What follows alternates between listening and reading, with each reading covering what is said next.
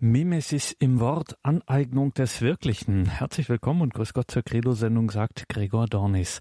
Ein schwieriges Wort steht da heute im Titel Mimesis. Kann man übersetzen mit Nachahmung, ist auf jeden Fall ein bedeutender Begriff in der Geistes-, der Philosophie, der Literaturgeschichte. Mimesis und mit diesem Begriff beschäftigte sich auch die zweite Literaturtagung auf Schloss Trumau. Dort befindet sich eine besondere theologische Hochschule, das Internationale Theologische Institut, eine interessante internationale Studienstätte für Theologiestudierende, auch aus Deutschland zieht es immer mehr Interessenten dorthin nach Trumau in Niederösterreich an das Internationale Theologische Institut. Und dort finden seit 2017 Literaturtagungen statt. Und das große Thema dieser Literaturtagungen ist die Wirklichkeit, die Wirklichkeit angesichts einer Welt, die sich beliebig selbst deutet. Eingeladen war bei der Literaturtagung 2018 unter anderem auch Hanna-Barbara Gerl-Falkowitz, die Direktorin des Europäischen Institutes für Philosophie und Religion in Heiligenkreuz, ebenfalls in Niederösterreich, und sie nannte ihren Vortrag Mimesis im Wort Aneignung des Wirklichen. Da haben wir es wieder, das Wirkliche. Hören Sie Hanna-Barbara Gerl-Falkowitz. Goethe äh, gibt in seinem Märchen, das heißt nur so, hat keine andere Überschrift, Märchen, ein Hinweis auf etwas, was alle äußeren Kostbarkeiten übertrifft. Heißt folgendermaßen, was ist herrlicher als Gold? fragte der König. Das Licht, antwortete die Schlange. Was ist erquicklicher als Licht? fragte jener. Das Gespräch, antwortete diese. Übrigens sprachlich natürlich schon unglaublich exquisit. Also, das Gespräch ist mehr als Licht und Gold. Warum das Gespräch? Wirklichkeit wird nicht einfach benannt, sie wird auch nicht einfach nur dupliziert, sie wird gedeutet. Das heißt genauer, sie ist nicht einfach da, sondern sie wird erst durch Auslegung wirklich im deutschen Sinne von wirksam. Das Deutsche hat ja hier eine fantastische Möglichkeit. Es sagt mehr als Realität. Im, in den äh, romanischen Sprachen ist Realität das, was da ist. Aber Wirklichkeit ist mehr als das, was da ist. Wirklichkeit hat Wirkung. Das heißt, hat eine, eine Werdebewegung, nicht nur eine Daseinsbewegung. Ja, Wirklichkeit wird durch Auslegung erst wirklich gleich wirksam. Das heißt, sie wird ins Menschliche ausgelegt, angeeignet und verwandelt. Und darüber möchte ich jetzt gerne sprechen.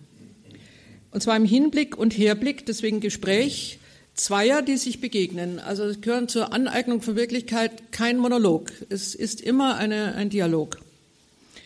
Und deswegen führt uns Sprache hinein in die Not und die Begabung des Menschen. Wirklichkeit nehmen wir nicht einfach wahr, Tun wir auch. Aber wir müssen sie auch wahr machen, wahrnehmen. Äh, das ist auch eine sehr präzise Bedeutung. Nicht nur wahrhaben, sondern wahrnehmen, sich aneignen. Homo ist animal orationale. Ist mehr als animal rationale. Wir eignen uns an. Mimesis, die Nachahmung, ist keine bloße Kopie. Das wird ihr nicht gerecht. Sie ist Nachahmung, aber im Sinn des Schöpferischen. Ich nehme wirklich das Wort schöpferisch. Das Kunstwerk ist eine Offenbarung. Die Äpfel Cézannes sind mehr als natürliche Äpfel. Sie sind offenbarte Äpfel.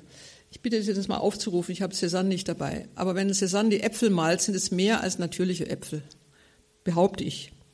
Das heißt, das Phänomen ist das, was sich von sich selber her zeigt. Und es ist über die Wahrnehmung des Menschen dann mehr Apfel, als es sozusagen nur der ist, der hier da liegt.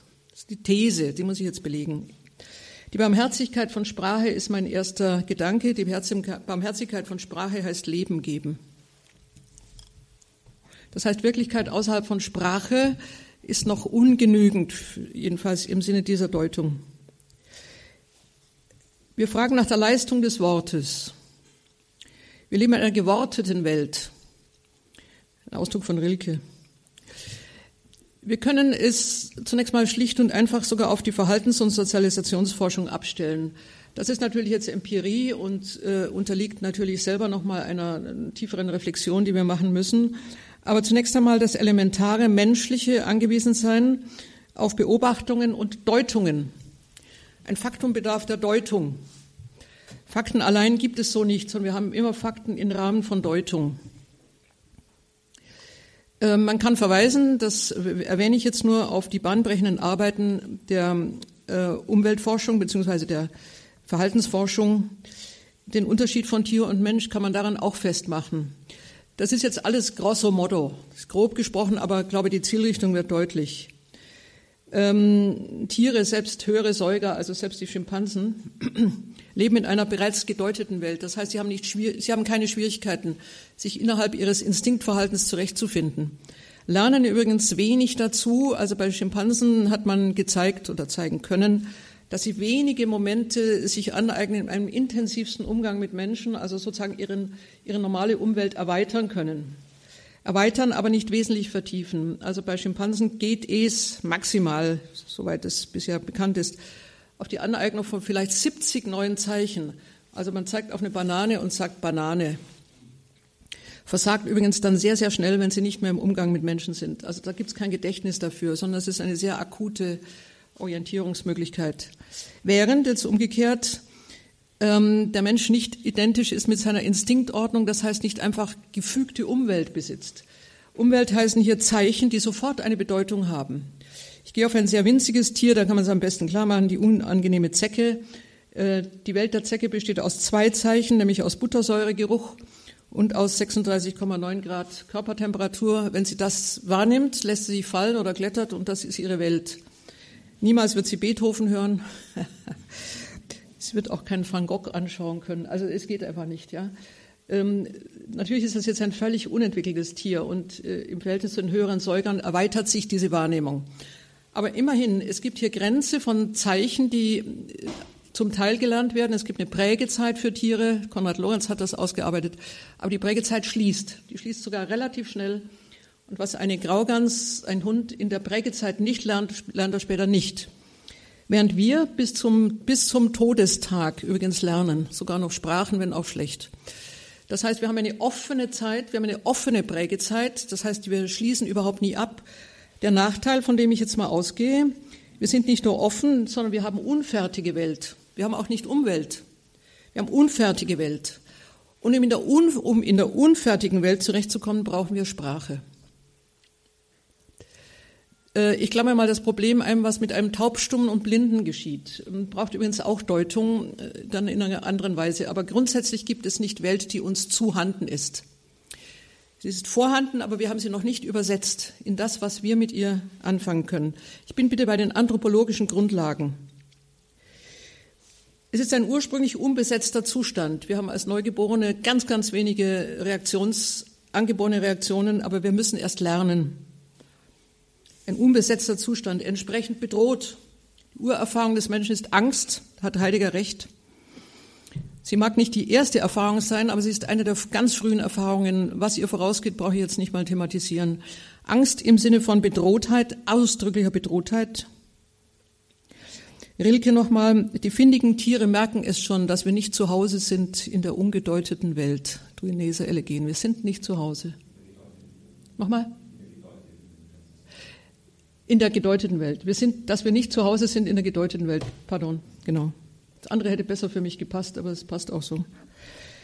Ähm, die Existenzphilosophie nennt das, und zwar mit Recht, äh, den feinen Daseinsriss, den feinen Daseinsriss, der uns von den Tieren trennt. Deswegen das Wort Existenz wörtlich übersetzt hinausstehen. Hinausstehen. Ja, wir stehen nicht gerade, wir stehen schräg, wir stehen hinaus, und zwar immer in eine unbekannte Welt, die uns nicht einfach zugänglich ist. Der Mensch ein Mengewesen. Arnold Gehlen. Also da hat die große deutschsprachige Anthropologie sehr gut vorgearbeitet, 1930er Jahre. Jetzt komme ich zur Sprache. Das ist also jetzt wirklich eine Abbreviatur, eine kurze Einführung nur. Aber von daher ist der Mensch von Anfang an gezwungen, auf den Schultern der vorangegangenen Generationen stehend, sich Wirklichkeit anzueignen. Wie gesagt, die ist nicht einfach da. So, wir brauchen noch einmal eine Einführung, Richtlinien. Wir müssen das Unbekannte heimisch machen, schon um rein biologisch zu überleben. Wir würden unmöglich biologisch überleben ohne eine Generation, auf die wir uns äh, verlassen könnten. Wir sind im Unheimlichen geboren. Wir sind nicht zu Hause. Tiere sind binnen, ähm, also jetzt kann man übrigens gerade bei Vögeln beobachten, die sind nach dem Schlüpfen flügge, nach zwei, drei Tagen. Die sind zu Hause. Da gibt es kein Problem aber wir haben ein unglaubliches Problem, überhaupt zu Hause zu werden in der uns zustehenden Welt. Sprache. Sprache ist Zähmung. Zähmung äh, des Vorfindlichen, Deutung des vieldeutigen Tradition, jetzt nochmal erprobter und bewährter Ordnung, auch der Rechtsordnung. Das heißt, die Sprache band die Welt in ihrer gefährlichen Unbekanntheit. Jetzt kommen natürlich mythische Motive. Namen wissen heißt Macht haben. Das weiß das Märchen. Der Moment, wo ich den Namen weiß, habe ich etwas gebannt. Solange ich ihn nicht weiß, ist die Gefahr offen. Sprachverlust ist Rückkehr ins Chaos. Kaspar Hauser Elend. Ähm, ich weiß nicht, ob Ihnen die Figur bekannt ist, Nürnberg. Äh, der, der, das Findelkind, von dem er bis heute nicht weiß, woher er kommt, der keine Deutung hatte, kein, äh, dessen Sprache erst mühsam nachgearbeitet werden musste, der sich übrigens dann auch nicht erinnern konnte an seine vergangenen Jahre, weil ihm damals Sprache fehlte. Das heißt, er hat keine Deutungsmuster mehr gehabt, sehr rudimentäre Vorstellungen. Das heißt, Identität baut sich erst auf in einer Resonanz, und zwar wörtlich, einem Mitschwingen in Gehäusen. Wir müssen in Gehäuse eingeführt werden, in Gehäuse eintreten, Familie, Gruppe, Kultur und das ist vor allem Sprache. Erasmus von Rotterdam, der begnadete Pädagoge, 1536 gestorben, äh, hat ein, ein entzückendes, wenn auch falsches Bild verwendet. Man hat bis dahin aus der mangelnden Anschauung geglaubt, dass die Bärinnen keine kleinen Bären werfen, sondern Wollknäuel, ganz Ungestalt. Und er hat dann das Bild gebraucht und sagt, dass die Bärin muss so lange an den kleinen Wollknäulen lecken, lecken, die Schnäuzchen, Öhrchen, Pfötchen, Schwänzchen muss sie rauslecken, drei Tage braucht sie dazu. Das heißt, sie macht, sie macht die Bären erst nach der Geburt. Und so, jetzt nun wörtlich, wie die Bärin die unförmigen Knäuel, die sie geboren hat, in Bärenform zurechtleckt, so wird der Mensch nicht nur geboren, er wird erst von den Eltern zum Menschen gemacht. Der, Bo, der, der positive Bärendienst, wir kennen den negativ, ne? Das ist der Bärendienst. Andere müssen uns machen. Martin Buber, jetzt natürlich abschließend, ich werde am Du, ich werdend spreche ich Du. Berühmte These 1924. Also der Dialog, jetzt sind wir wieder bei Goethes Gespräch. Das Gespräch, das uns äh, zu Menschen macht. Nicht einfach das Hineinsehen in Wirklichkeit. Also der Mensch wird gemacht und nicht geboren. Das ist Credo der Neuzeit. Ähm, damit kommen wir natürlich an eine ganz gefährliche Stelle und ich werde auch gleich die Gefahren vorstellen. Das Zitat ist übrigens wörtlich Homo factus non natus. Das ist ein Dürerfreund, Camerarius, den wir heute nicht mehr kennen. Und Sie hören, es ist die Umdrehung des Credo-Satzes. Ne? Der Sohn ist geboren, äh, der Sohn ist gezeugt und nicht gemacht. Genitus non factus heißt es im Credo. Ähm, das Credo der Neuzeit, auch mit einiger Berechtigung, heißt aber nun auch factus non natus. Der Mensch ist auch erst gemacht. Wir sind nicht einfach nur geworfen. Das wäre eine falsche, falsche Vorstellung. Auf jeden Fall äh, klar, der bloße Naturbursche, der als Robinson wortlos, antwortlos vor sich hinlebt, ist eine Erfindung später Fantasie. Das erfindet man erst, wenn man müde ist der Kultur. Ja? Also Robinson Crusoe ist, ähm, ist sozusagen aus, in der Western Civ, in der Western Civilization, äh, der, dieser Zivilisation überdrüssig. Dann ist natürlich die einsame Insel grandios. Aber auch Robinson braucht einen Freitag, den er dann findet an einem Freitag und der mit ihm spricht, der mit ihm schwingt. Und dann geht es hin und her und da öffnet sich andere Welt nochmal. So, äh, Ende dieser Überlegung. Sprache kürzt das Leben lernen ab. Und wer es nicht lernt, ist ein Leben lang gehandicapt.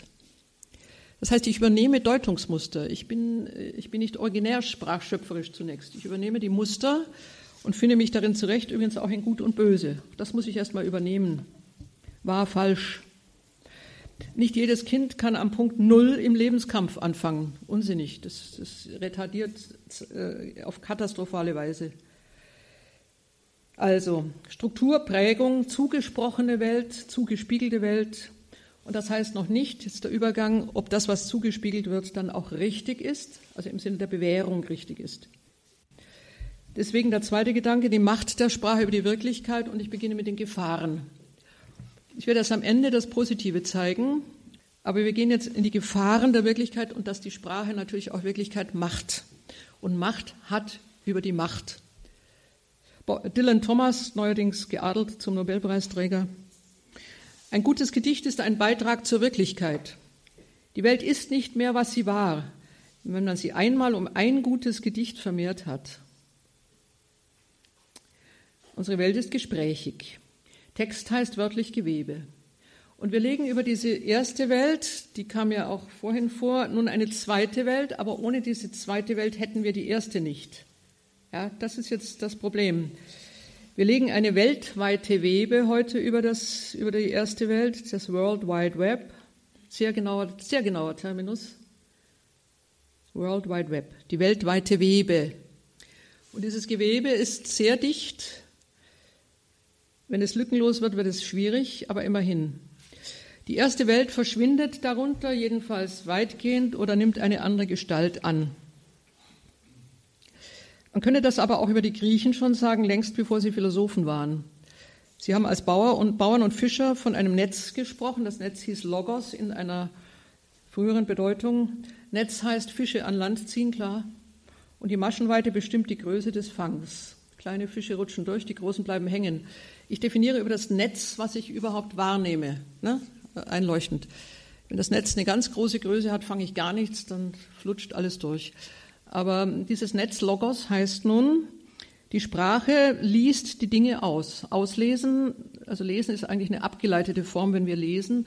Lesen ist erstmal die Weinlese. Wir nehmen die guten Trauben und lassen die schlechten hängen. Lesen ist Selektion. Und Sprache ist selektiert.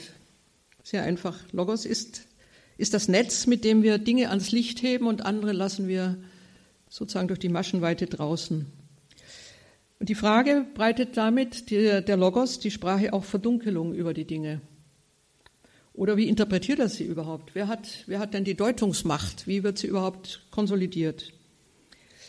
Wir haben auf der einen Seite die Humanisierung von Welt, sodass wir darin leben können. Aber wir haben auch die Versuchbarkeit. Und jetzt kommen die großen Fragen. Ähm, sie haben sie sogar in der grundsätzlichen Frage schon angedeutet. Stellt, Frage, stellt Sprache erst her, was sie zu deuten vorgibt? Macht sie mehr aus dem, was sie jetzt deutet? Also wie interpretiert sie es überhaupt? Welches Licht oder welcher Schatten fällt auf Wirklichkeit? Ist wirklich nur das, was die Sprache erst hinstellt? Woraus lässt sich denn Sprache überhaupt korrigieren? Die linguistische Wende, die wir im 20. Jahrhundert haben, hat einen außersprachlichen Bezug auf Wirklichkeit überhaupt abgelehnt. Übrigens mit guten Gründen. Es ist nicht einfach dumm. Können wir außersprachlich überhaupt Wirklichkeit wahrnehmen. Also jetzt natürlich im naiven Sinne schon, aber man kann es auch mal analysieren. Ist es wirklich so, dass wir sozusagen ohne Sprache in Welt hineinschauen? Fragezeichen. Fragezeichen. Auch Denken sei sprachgebunden. Fritz Mautner gehört dazu, da gehört übrigens die Wiener äh, Schule dazu, also die großen Wiener Theoretiker der, äh, der Sprach, Sprachtheorie. Also für die ist Sprache unabdenkbar. Es ist überhaupt der Schlüssel zur Wirklichkeit. Also naiv hineinzugehen und zu sagen, ich schaue eben, ich schaue mir eben die Dinge an, ist, äh, ist hier wesentlich zu wenig. Und jetzt kommt die Gefahr, es ist nur noch ein Schritt zur Behauptung, dass es in Wirklichkeit die Wirklichkeit gar nicht gäbe. Also im Sinne der ersten Wirklichkeit. Wir haben schon zeitgenössische Beispiele. Ich kann ja auch die Gender-Theorie nochmal nennen. Es sind Frau sein und Mann sein nur sprachlich erstellte Kategorien. Es ist unglaublich interessant, wie, wie intensiv diese Theorie heute wirkt. Sie hat richtige, sie hat ein paar Goldkörner, vielleicht auch nur ein einziges. Gerade im Sinne des Gesagten, wir kommen auch mit, ohne Interpretation an unsere Sexualität nicht heran. Ne? Ich bin nicht einfach nur Frau, selbstverständlich. Ich, äh, es gibt immer kulturelle Überarbeitungen des Geschlechts. Es gibt immer Deutungsmuster, wie denn nicht. Aber daraus entwickelt sich nun eine Form von, in der Tat, Ideologie, die außerhalb dieser Selbstdeutung keine anderen Kriterien mehr zulässt. Also wenn ich morgen Hosen anziehe, fühle mich als Mann, heiße Otto, dann haben Sie das bitte zu akzeptieren. Das geht sehr weit. Das geht sehr weit. Und da haben wir, da haben wir jetzt sozusagen diesen Ausrutscher. Und das ist zeittypisch. Der ist zeittypisch sehr stark. Den bremsen wir auch nicht sehr schnell ab. Ich glaube nicht, dass das äh, in, in Bälde beendet ist. Ich glaube das nicht. Auch Biologie sei Kultur. Natur gibt es in dem Sinne gar nicht. Und das Schwierige ist, dass da ein Teil Wahrheit drin ist. Das, das ist das Schwierige. Wir leben nicht mehr in der naiven Kultur. Wir leben immer schon in der kultivierten Natur. Ja? Und Anteil an Kultur in unserer Natur ist, ist nicht herauszudividieren. Deswegen haben die trotzdem nicht recht. Aber ähm, das heißt, was nun wichtig wäre, den Gegengesichtspunkt, den werde ich nachher noch stark machen, zu sagen, woran korrigiert sich denn aber auch unsere Kultur? Ähm, der Gedanke ist übrigens denkbar einfach. Ich sage ihn jetzt, dann kann ich ihn nachher nochmal vertiefen. Ähm, was, kulti was kultiviere ich denn, wenn ich nicht etwas kultiviere? Also nach dem etwas muss ich fragen. Ich bin ja keine unbeschriebene Tafel. Ich bin ja keine Tabula rasa und kann irgendwas draufschreiben. Also Kultur setzt ja Natur voraus, sonst brauche ich ja nicht kultivieren.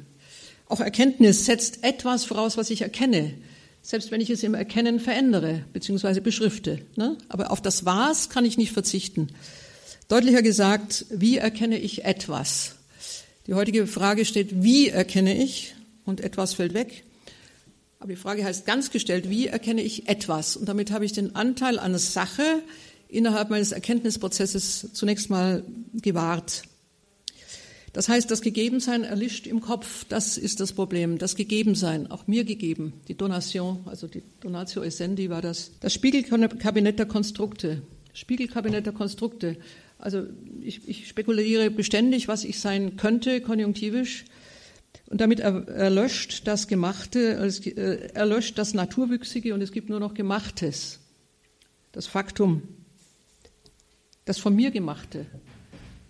Ich bin eben Faktum und nicht Natum. Äh, ein wunderbarer Witz, der, glaube ich, schon wieder verschollen ist, deswegen erlaube ich mir ihn zu sagen, weil Sie ihn gar nicht kennen. Es sieht aus wie eine Ente, es quakt wie eine Ente, es watschelt wie eine Ente. Was ist es? Nein, eben nicht. Das soziale Konstrukt einer Ente. Also wir haben immer nur soziale Konstrukte, ja. Also merkt man, dass es natürlich in sich schon mal gar nicht mehr stimmt. So, Reden übt Macht aus, ganz klar. Und wir haben im Deutschen ja die Vorsilbe über, die immer von einem erhöhten Standpunkt aus über etwas spricht, überlegen, überzeugen, überreden. Ich überrede Sie jetzt auch zu meiner Meinung auf die Dauer. Ähm, das heißt, man hat einen Vorsprung und andere, die zunächst mal zuhören, gehen in den Sog dieses Vorsprungs mit, es sei denn, sie sind gleich dagegen natürlich. Das heißt, die Macht der Rede, auch die Macht des Redenden, er kann die Dinge vergrößern, er kann sie verkleinern, man kann sie einsetzen zur Heilung oder zur Verletzung, je nach Wertigkeit und Wichtigkeit. Man kann reden über Menschen und sie damit zerstören. Der Rufmord ist ein unglaublich treffsicheres Wort. Man kann jemand mit Worten töten. Rufmord. Man kann auch den guten Leumund verleihen, auch durch Reden. In dem Sinne ist äh, die Gefahr eben eine sprachliche Homogenität, in die sich alle dann eingliedern. Und ich habe ja längere Zeit in der Post-DDR gearbeitet, in Dresden, 1993, wo noch ganz, ganz viel Residuen oder Rückstände dieser Phase da waren. Es ist ganz klar, sprachliche Homogenität ist auch eine, eine Machtausübung. Das heißt, die Definition dessen, was man sagen darf, wie man es sagt, welche Wörter man verwendet. Heute tritt an die Stelle die, die Political Correctness, die ja natürlich auch eine Schiene ist. Und diese sprachliche Homogenität ist immer eine Versuchung zur Hegemonie und übrigens zur Kolonialisierung. Man kolonisiert die, die eigene Bevölkerung übrigens. Es gibt übrigens eine freiwillige Kolonisierung, die sich mit dem sprachlich kleinsten gemeinsamen Nenner zufrieden gibt, heute ein Pidgin-Englisch. Ich kann mir nicht versagen, das zu, auszusprechen. Eine freiwillige Kolonisierung. Wenn man sich überhaupt nur noch sozusagen über diese Sprache unterhält, und ich nenne das gleich auch nochmal das verflachte Reden. Deswegen mal eine kurze Zwischenhalt noch von meiner, von meinem äh, Gedanken. Eine Folgerung aus dem Entfalteten bliebe zunächst mal Beherrschung einer Sprache. Ich darf das mal jetzt ins Positive auch wenden. Beherrschung einer Sprache und zwar bis in ihre Feinheiten hinein. Das ist in der Regel die Muttersprache. Also je intensiver wir äh, Sprache kennen, desto geringer wird übrigens die Versuchung äh, zur Hegemonie, also im Sinne der, der, der, der restlos, des restlosen Überfahrens anderer. Weil die Sprache auch ihre eigenen Gegengewichte wieder hat. Also nur dieses äh, verkürzte Reden, dieses unglaublich ähm, demagogische Moment, das ja nur wenige Wörter braucht und wenige Zusammenhänge. Aber je tiefer, je tiefer und reicher eine Sprache, eine Sprache gesprochen wird, desto deutlicher vermittelt sie eine Weltsicht, die nicht nur im Sinne dieser Einheitlichkeit funktioniert. Ich spreche jetzt mal für Europa. Das beste Erbe der europäischen Kultur, eines der besten Erben, ist ihre polyglotte Kultur. das ist eine polyglotte Kultur, die ist großartig. Und nochmal, wenn wir uns nur auf Pidgin-Englisch einlassen, Englisch ist selbst eine grandiose Sprache, ja. Aber die Sprache, die, die nur noch über die Computerterminologie geht, ist nicht, ist, ist keine Sprache. Das ist äh, was völlig anderes. Also wir brauchen nicht eine Lingua franca, die, die verballhornt ist, die weltweite Webe. Brauchen wir so nicht. Und deswegen nochmal ein, bitte ein Plädoyer für die Muttersprache. Europa hat viele Muttersprachen. Und es gehört nochmal zum Erbe der europäischen Kultur, dass man mindestens eine Sprache nochmal gut dazulernt. Perfekt geht es nicht, aber Mehrsprachigkeit ist auch ein Widerspruch gegen die Einheitsdeutung von Welt. Subtile Kenntnis der Muttersprache und einigermaßen gute Kenntnis einer anderen Sprache. Ich darf einen Wortkünstler zitieren, selbstverständlich Thomas Mann, der im Exil übrigens in den Josefsromanen Deutsch geschrieben hat, in einer Umwelt, jahrelangen Umwelt. Ein ungeheuerlich, unglaublich durch, durch subtiles Deutsch durchgedacht. Ich komme ins Schwärmen, wenn ich davon rede. Thomas Mann, was bedeutet Korrektheit? Was Eleganz? Gegenüber der tiefen Vertrautheit mit den letzten Feinheiten und Heimlichkeiten einer Sprache jener sublimen Abgefeimtheit in Bezug auf Ton und Bewegung, auf die Reflexwirkung der Wörter untereinander, ihren sinnlichen Geschmack, ihren dynamischen, stilistischen, kuriosen, ironischen, pathetischen Wert, jene Meisterschaft, um es in ein Wort zu fassen, was zu analysieren unmöglich ist, auf dem zarten und mächtigen Instrument der Sprache, die den literarischen Künstler macht und deren der Dichter bedarf. Also jemand, der das kann, also was er orgelt auf der Sprache. Ja. Thomas Mann ist ein großer Orgler, ist schon klar.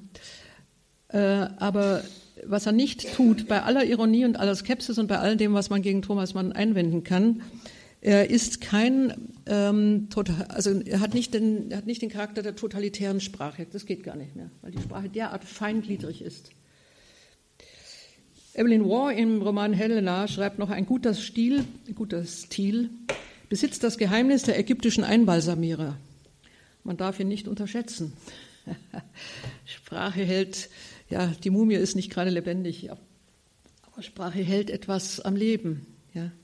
Also, der erste Gedanke in, diesem, in dieser Gefahr ist noch einmal eine totalisierende Sprache, Homogenität, Kolonialisierung, Verkürzung des, des Lebendigen, Abst, äh, Abstraktion im Sinne des negativ äh, kurzen, des negativ schlagwortartigen. Stattdessen, also ich plädiere wirklich dafür, eine unglaublich eindringliche Erkenntnis der Muttersprache, einfach weil wir darin geboren sind, aber auch Erwerb einer zweiten Sprache, so gut es geht, dritte geht natürlich selbstverständlich auch, aber gerade im Sinne nochmal der Mehrperspektivität der Wirklichkeit. Dagegen nun gestellt nochmal verflachtes Reden, die Fertigteilsprache, MFG unter den Mails, die ich von meinen Studenten bekomme, übrigens auch von Kollegen äh, eingeräumt. Die Arbeitsteilung und Technisierung der Arbeitswelt braucht heute viele Simulationen. Wer Pilot wird, darf nicht sofort fliegen, es wäre eine Katastrophe. Er muss den Flug in der Simulation üben. Der Zahnarzt muss selbstverständlicherweise erst am Plastikkopf üben. Alles andere geht nicht. Äh, das heißt aber, dass wir die Sinnlichkeit der Welt in unserer Arbeitswelt natürlich einbüßen. Das heißt, wir büßen die Sapientia ein. Sapere heißt schmecken.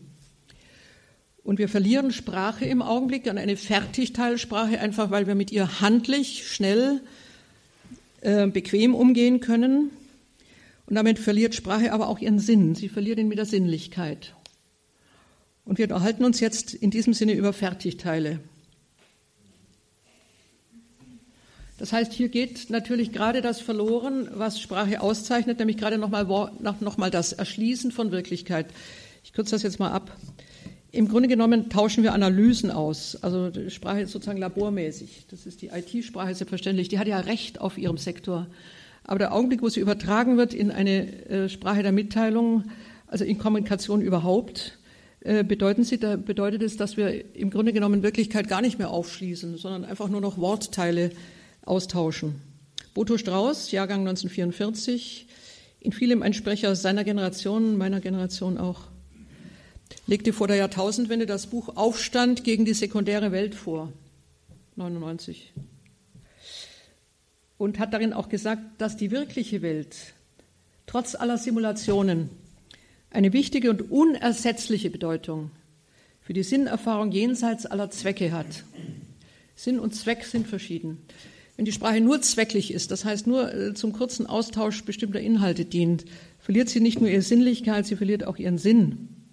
Sinnlosigkeit ist begründet in Unsinnlichkeit. Und Strauß formuliert die Floskel, MFG, isoliert hermetisch vom Tatbestand. Prägnante Sprache vermittelt Autorität. Wer aber seine Muttersprache beherrscht und nicht auf ihrer glatten Oberfläche dahinschlittert, dem traut man auch zu, das Sagen zu haben. Während Kommunikation ist für ihn ein Schimpfwort, dagegen hat er jetzt schon mehrfach geschrieben, Kommunikation schleift den Stil und gleicht die Zungen einander an. Also Kommunikation anstelle von Sprache, wir kommunizieren, ist sowieso so. Also das ist bei Boto Strauß wirklich die Negativmetapher. Ich zitiere ein Gedicht eines Israelis, Yehuda Amichai, der von dieser Fertigteilsprache ausgeht. Jetzt sprechen wir diese so müde Sprache, aus ihrem Schlaf in der Bibel gerissen, geblendet torkelt sie von Mund zu Mund. Die Sprache, die einst Gott und Wunder beschrieb, sagt jetzt Auto, Bombe, Gott. Die viereckigen Buchstaben wären lieber geschlossen geblieben. Jeder Buchstabe ein geschlossenes Haus und so bleiben und für immer schlafen. Es ist sehr traurig. Wenn die Sprache nicht mehr spricht, braucht man sie eigentlich auch nicht mehr sprechen. Lieber schlafen.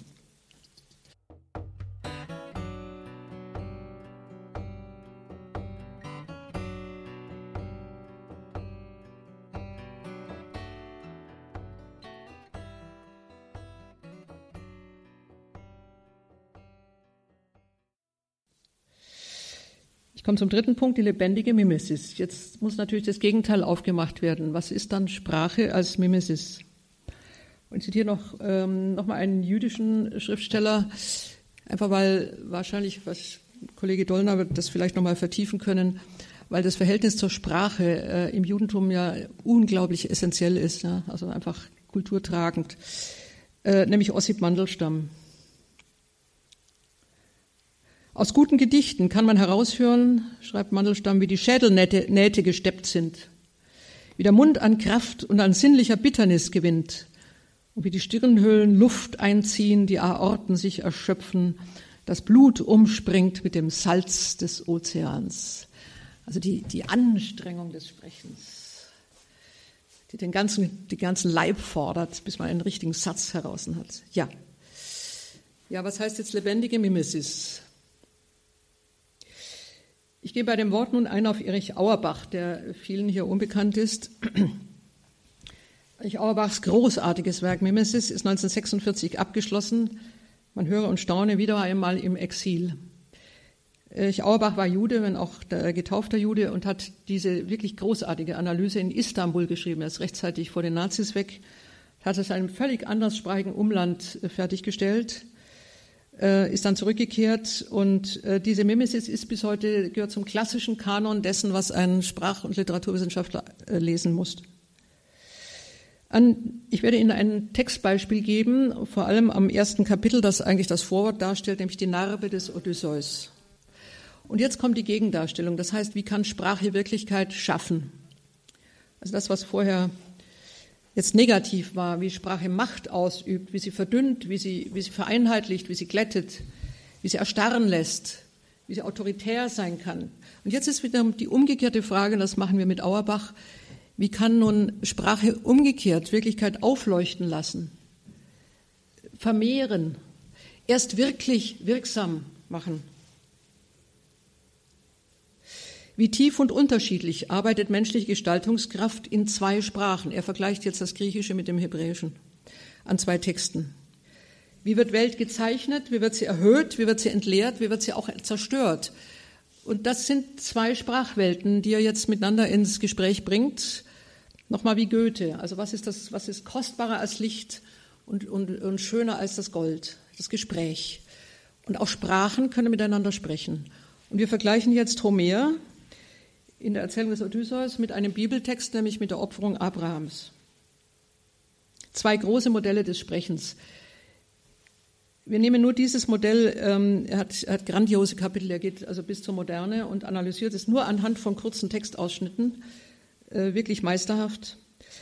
Die These heißt nun, Sprache schafft Wirklichkeit, sie schafft es aber in unterschiedlicher Beleuchtung. Wir schauen uns Odysseus an.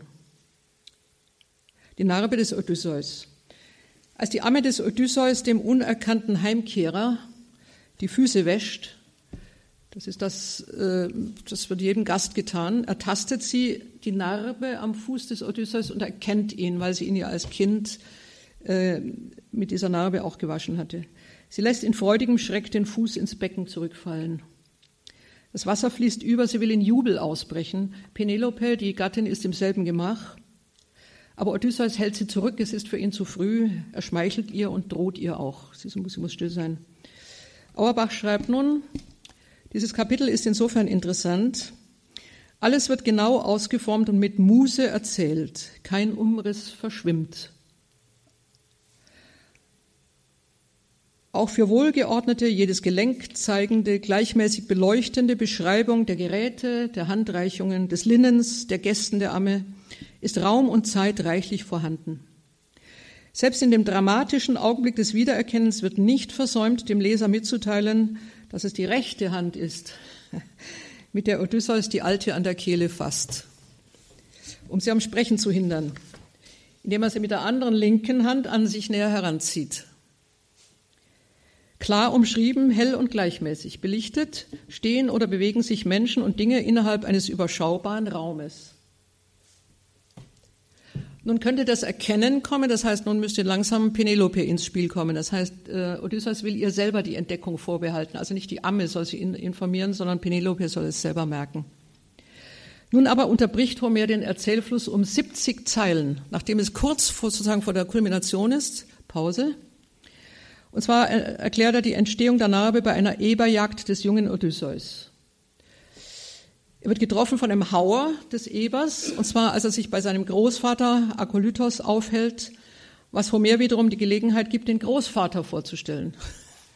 Also der Leser wartet eigentlich jetzt im Gemach auf die unglaubliche wieder das Erkennen der beiden Gatten. Ja?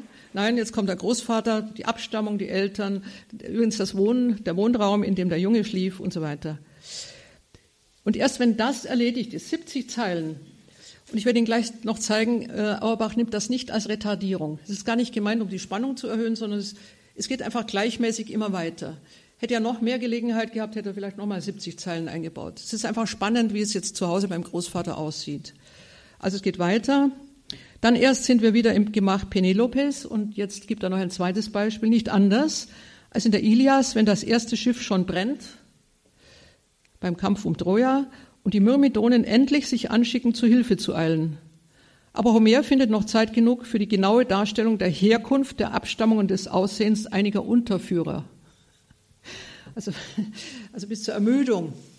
Es kommen noch andere Momente hinzu. Das heißt, der Augenblick, wo es eigentlich jetzt drauf und dran geht, ja, also wo man dramatisch zuschlagen würde, macht Homer einen ganz genüsslichen Umweg. Interessanterweise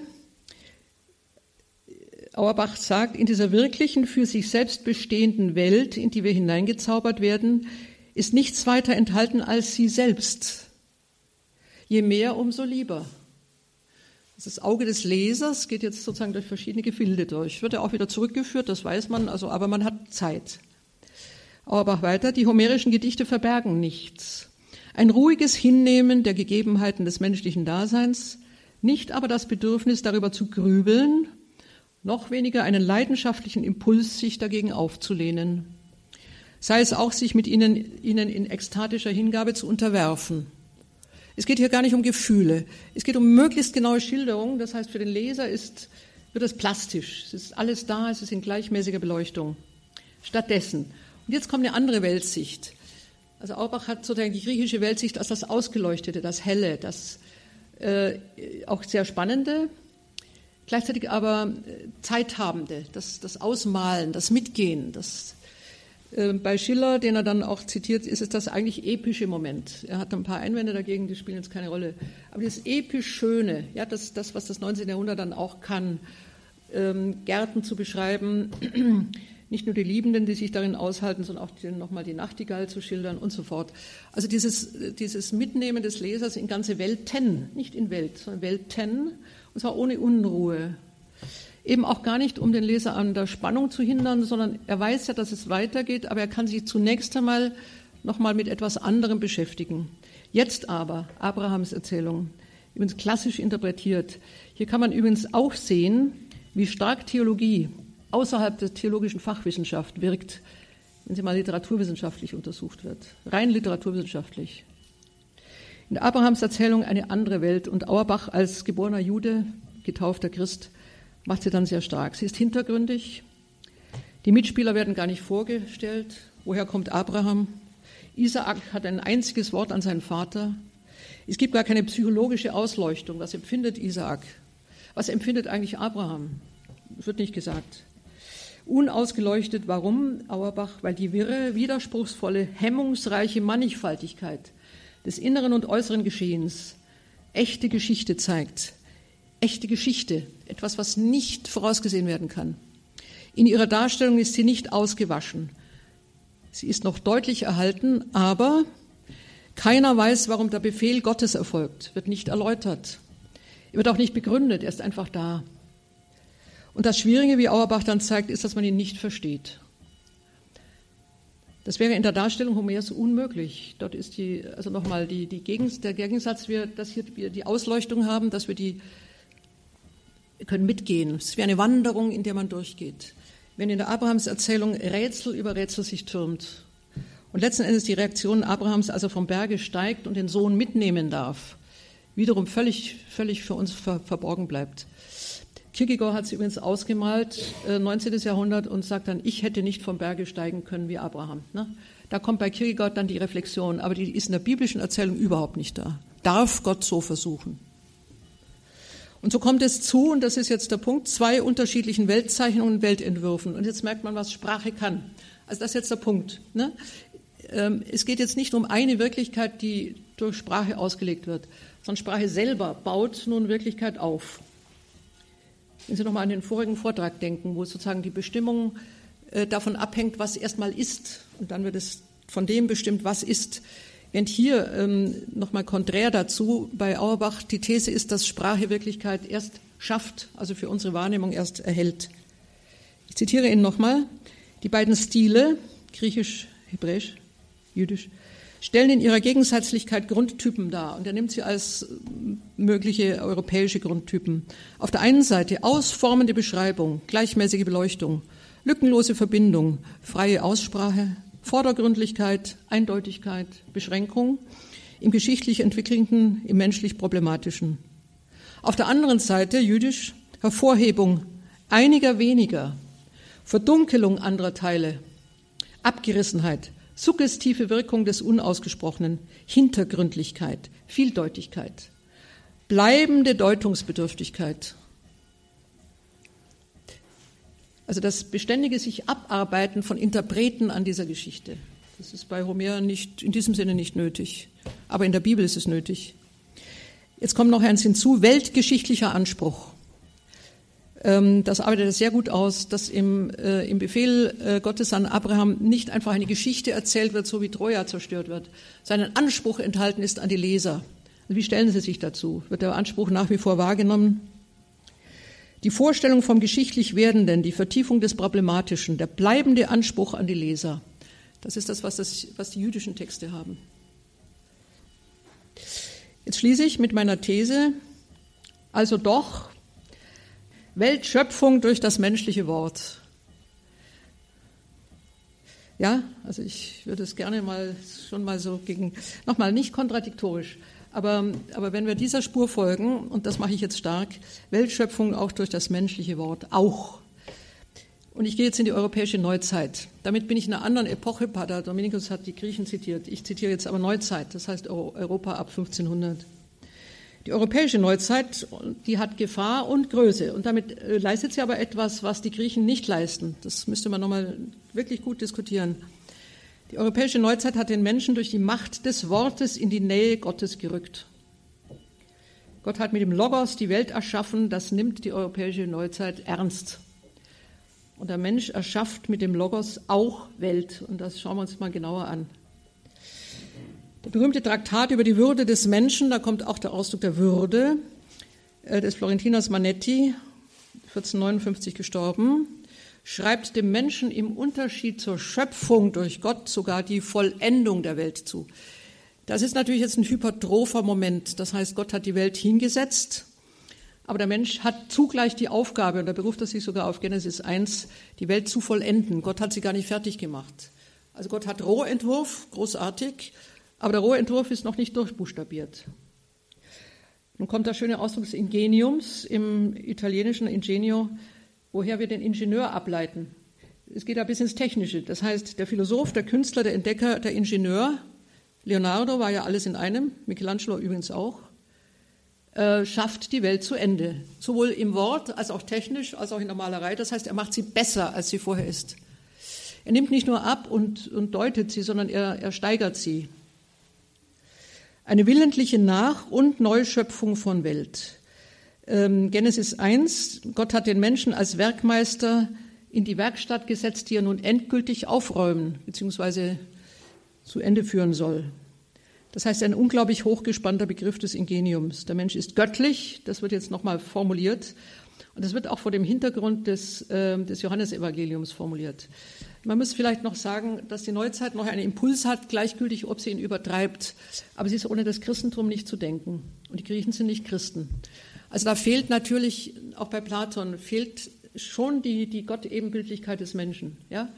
Die ist ja nicht nur ein, ein dogmatischer Punkt, ähm, den man haben oder nicht haben kann, sondern aus der Gottebenbildlichkeit zeichnet sich ein anderes Verhältnis des Menschen zur Wirklichkeit ab. Also wir sind nicht nur Teilhaber und hineingesetzt und, und pflücken die Früchte im Garten, nein, wir haben den Garten zu bebauen. Das ist ein ausdrücklicher Auftrag. Und zu diesem Bebauen gehört die Wortung, also das Ausworten. So, das kann man überspringen. Ich gehe mal gleich aufs Wort, äh, zitiere jetzt Lorenzo Valla, 1457 gestorben. In Analogie zum göttlichen Schöpfer ist nun das Wort des Menschen eine Schöpfung. Es schafft den Spielraum, es kann den Gegenstand groß, es kann ihn zum Gleichnis der ganzen Welt machen, es kann ihn klein machen, es kann ihn beziehungslos lassen. Ich zitiere Valla übrigens nochmal in Bezug auf Homer. Wie scheint denn ein Schild etwas Erhabenes besitzen zu können?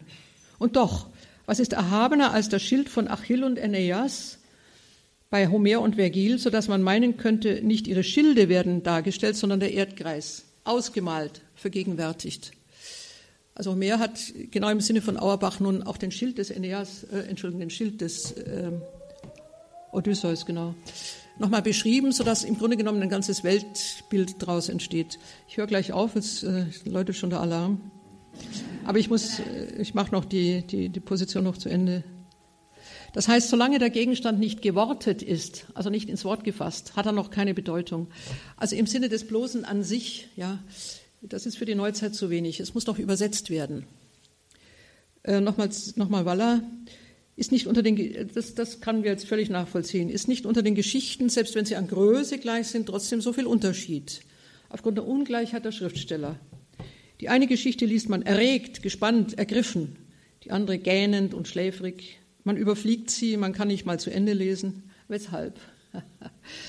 Die Antwort ist völlig klar. Weil in der einen die Dinge groß, gewichtig, gefährlich, in der anderen Darstellung gering, gewöhnlich, unbedeutend erscheinen. Beim einen Redner flammt alles, beim anderen bleibt alles kalt. Dieser spricht vom Größten, jener vom Kleinsten, sie sprechen aber vom selben. Jener schwingt sich zu den Sternen, der andere zu den Blümchen. Er scheint zu kriechen, alles auszuwalzen, aber der Erste sich in seligem Fluge dahin zu schwingen. Und so wird offenbar, und jetzt die Konklusion, dass der, der erhaben, wortreich, großartig spricht, dies nicht dem Stoff verdankt und dass jener, der nüchtern, karg, unauffällig schreibt, das nicht aus der Trockenheit der Materie bezieht. Die Ursache dafür liegt im Schreiber, nicht im Gegenstand. Das ist, glaube ich, unmittelbar überzeugend. Ja? Also diese, diese, diese Kraft, die die Sprache hat zur Darstellung. Ich werde jetzt aber trotzdem noch mal schließen. Ähm, ich weise auf etwas hin, werde ich jetzt nicht ausformen, aber wir können das in der Diskussion noch machen. Äh, die Sprechakttheorie hat ja zwischen Information und Performation unterschieden. Äh, Information, die also eine schlichte Austausch auch im Sinne der ähm, normierten Rede bedeutet, also Busabfahrten oder, weiß ich nicht, Temperaturen am Tag. Aber Performation, in der das Wort das schafft, was es sagt. Also performierte Worte. Die Liturgie hat solche Worte. Ne? Also das ist mein Leib, das ist mein Blut bei der, bei der Wandlung durch den Priester. Boto Strauß hat nochmal darauf hingewiesen. Das heißt, dass in diesen, das ist ein performatives Wort. Im Aussprechen selber wird es das, was gesagt wird. Also hier haben wir die unmittelbare Kraft des Wortes. Übrigens äh, auch im, also im Alltagsverhalten. Ein Satz wie Ich liebe dich ist performativ, ähm, ist keine Information. Ähm, weil sie sowohl den Sprecher als den Angesprochenen zwingen, ähm, dem Satz eine Bedeutung zu geben, die das ganze Leben erfasst. Ja? Also I love you, let's have sex ist damit nicht gemeint, sondern ich liebe dich hat ja ungeheuerliche Wirklichkeitskonsequenzen. Und den Satz nicht beantworten heißt auch performativ schweigen. Das hat den anderen zum Teufel schicken oder wohin, ja, also, aber performativ. Das heißt, den, den Sprecher, den Sprecher ins, ins Nichts zurückschicken, aus dem der Satz jetzt erstmal kam. Ja, also performativ heißt, dass die Sprache Wirklichkeit verändert und zwar nachhaltig. Sie kann ein ganzes Leben verändern. Wenn der Satz dann heißt, ja, ich dich auch, dann hat sich das Leben verändert. Ja, also diese Sätze sind performativ. Die haben niemals nur Informationsgehalt. Und von daher nochmal die These, ich fasse sie zusammen. Das Sprechen mindestens in einem Anteil, in mindestens in diesem Anteil, eine wirklichkeitsschaffende Kraft nicht nur eine deutende, nicht nur eine drübergelegte, sondern eine Wirklichkeit herstellende Kraft hat. Äh, ich ende. Jetzt überspringe ich auch, aber ich komme auf ein Sprachbeispiel und zwar deswegen, ähm, ich komme noch auf Fionn, bitte, es ist ungenierte Werbung, weil Sie sich das ohnehin mal hinten anschauen wollen. Ähm, das sind irische Mythen, irische Sagen und ich lese Ihnen nur zwei Stellen vor, damit man sieht, was Sprache kann. Ist jetzt aus dem Englischen übersetzt, ist auch Englisch ganz großartig. Die Übersetzerin ist aber genial, das ist Ida Friederike Kutenhove-Görres. Und ohne die Art, wie sich das darstellt, wäre für uns gar nicht sichtbar, was da, was da erscheint. Ein Lachs schwimmt in einem Gewässer, Punkt. Das ist eine Information. Was macht James Steffens daraus? Was macht der irische Mythos daraus? Ich wurde der König der Lachse. Er spricht von einem Menschen, lasse ich jetzt mal so dahingestellt. Ich wurde der König der Lachse. Jetzt hören Sie mal zu, was Sprache hier macht. Ich schweifte mit meinen Scharen um die Küsten der Welt. Grün und purpurn waren die Gründe unter mir, grün und golden, die sonnendurchschienenen Reiche über mir. In diesen Breiten schwamm ich durch eine Welt von Bernstein, selbst aus Bernstein und Gold. In jenen in strahlendem Blau geflimmert zog ich glänzende Bogen, ein lebendes Juwel. Durch schimmernde Nächte von Ebenholz und Silber schoss ich leuchtend dahin, ein Wunder der See. Ich sah die Ungeheuer des tiefsten Ozeans vorüberwogen, die langgestreckten, geschmeidigen Scheusale, die bis zum Schwanz gezähnt sind. Und tiefer noch, wo düster in düster taucht, sah ich gewaltige Pfahle, Knäuel sich wickeln und lösen und in Schlünde und Höllen des Meeres fallen, wohin sogar der Lachs nicht dringen kann. Ich kannte das Meer. Ich kannte die heimlichen Grotten, wo Ozean dem Ozean zubrüllt, die eisig kalten Fluten, vor denen das Maul des Lachses wie vor einem Stachel zurückfährt, die warmen Ströme, darin wir uns schlummernd wiegten, regungslos vorantragen ließen. Ich schwamm am äußersten Rand der großen Welt, wo es nichts mehr gibt als den Himmel und das Meer und den Lachs, wo selbst die Winde schweigen und das Wasser klar ist wie reines graues Gestein. Das ist mehr als der Lachs schwimmt im Wasser. Das ist was ganz anderes.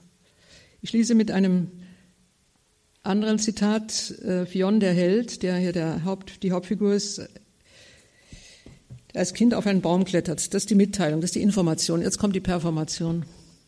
Es war ergötzlich, auf einem federnden, schwankenden Ast zu stehen. Es tat gut, in ein undurchdringliches Blätterdach zu starren und es zu erklettern. Herrlich war die Einsamkeit dort oben. Tief unten sah er einen welligen Blüt Blättergrund, grün, grün, immer grüner, bis es vor lauter Grün schwarz wurde. Nach oben sah er wieder Blätter, grün, minder grün, gar nicht mehr grün, alles grün zu blendendem Schneeglanz zerflossen. Und droben und drunten und ringsumher ein Wehen und Neigen, ein Flüstern von Blatt zu Blatt, das ewige Schweigen, dem er lauschte und das er so gerne gesehen hätte. Könnte man solche Wirklichkeit im Wort aufrufen, es wäre eine Seligkeit sondergleichen. Ich danke für Ihr Zuhören.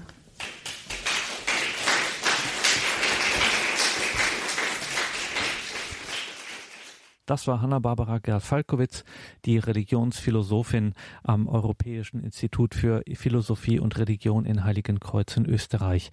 Mimesis im Wort hieß ihr Vortrag Aneignung des Wirklichen. Diesen Vortrag hielt sie bei der zweiten Literaturtagung auf Schloss Trumau. Und Trumau, das liegt in Niederösterreich und dort befindet sich eine besondere theologische Ausbildungsstätte, nämlich das Internationale Theologische Institut.